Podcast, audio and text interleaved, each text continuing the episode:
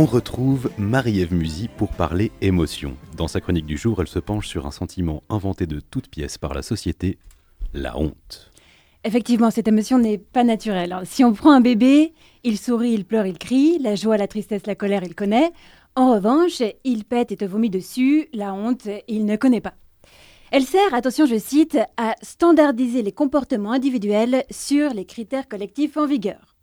Être surpris le jour de ses noces en plein orgasme avec le frère du marié, c'est déshonorant.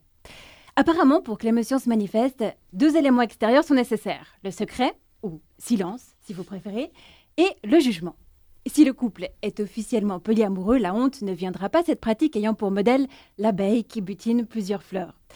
Pas tout le monde n'a honte des mêmes choses. Hein. Guillaume Pidancet se balade avec des caleçons troués qui dépassent de son jean sans problème. Une attitude qui ne plairait pas au créateur du t-shirt de la honte.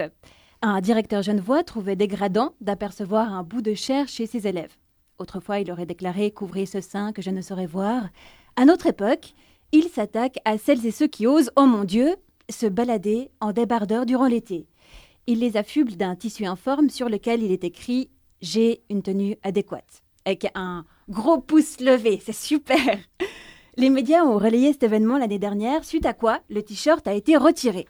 Il existait depuis 2014. Pendant six ans, des élèves ont été affichés devant leurs camarades et souffraient en silence. La parole est une solution pour sortir de la honte. Un autre moyen de s'en débarrasser serait de faire preuve de compassion envers soi-même et se traiter avec bienveillance, pas de jugement en écrivant cette chronique, au début, je trouvais aucun épisode de honte personnelle à vous raconter, ce qui m'a fait vivre un instant de bonheur furtif. J'étais tellement fière de ces années de travail effectuées sur moi-même qui m'ont définitivement libérée de cette émotion gênante. Jusqu'au moment où je lis que rougir est synonyme de honte. Et piquer un phare, ça m'arrive. Souvent. Pour rien, en plus. Je suis en soirée, j'ai un peu dansé et par conséquent transpiré.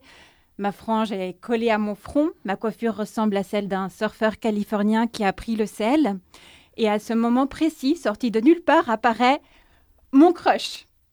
C'est instantané, je deviens tomate. Non, je ne sais pas du tout, du tout dans l'image glamour que j'aimerais lui donner. Mon crush ne devrait pas me voir avec des algues sur le crâne. Ce qui est ennuyeux, c'est que je deviens vraiment très rouge. Tous les gens dans la pièce le remarquent. Non seulement je ne peux pas stopper cette montée de sang dans le visage, mais en plus, Ma tête devient tellement chaude, je sens qu'elle est cramoisie, c'est terrible. Et si on me signale que j'ai pris des couleurs, ça empire, on atteint le Bordeaux. Je rougis d'une phrase stupide qui sort de ma bouche face à une personne que j'admire. Je rougis comme mon mec déballe le cadeau beaucoup trop beau que je lui fais à Noël qui montre clairement que je suis amoureuse de lui. Je rougis d'avoir remis en place un serveur qui se permettait une remarque déplacée. Oh, je ne l'ai pas un peu bousculé Est-ce que vraiment les femmes ont le droit de s'affirmer comme ça? Je rougis, rougissais de mes petits seins. Plus maintenant, parce qu'avec l'âge, je me rends compte que leur petitesse est pratique et leur évite de tomber.